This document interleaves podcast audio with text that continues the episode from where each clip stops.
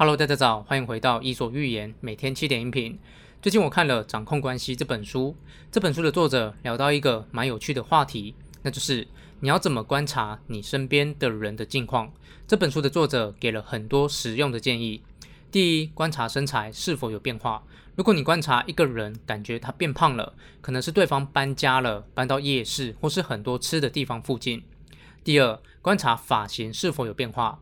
一个人发型变了，有很多可能，比方说交了男朋友或是女朋友。第三，观察外表跟打扮。如果一个人突然开始注意打扮，他可能有两种可能：一个是他开始谈恋爱了，另外一个则是他可能去了其他的公司面试。第四个是，如果对方突然有很多抱怨，当一个人的抱怨次数突然增加，很可能是他最近遭到了一些不顺利。可能是工作上、感情上、家庭上，或是生活上等等都有可能。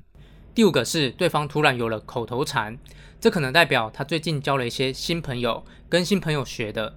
第六个是对方突然变得很邋遢，这表示对方可能压力很大，遭遇到了一些麻烦，或者是生活太忙碌。这个时候你可以关心一下对方。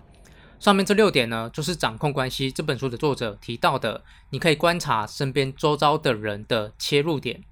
好，以上就今天的内容，希望对你有启发。如果你觉得对你有帮助，请帮我分享给你的朋友，邀请他加入我的 LINE。谢谢你，我们明天早上七点见喽。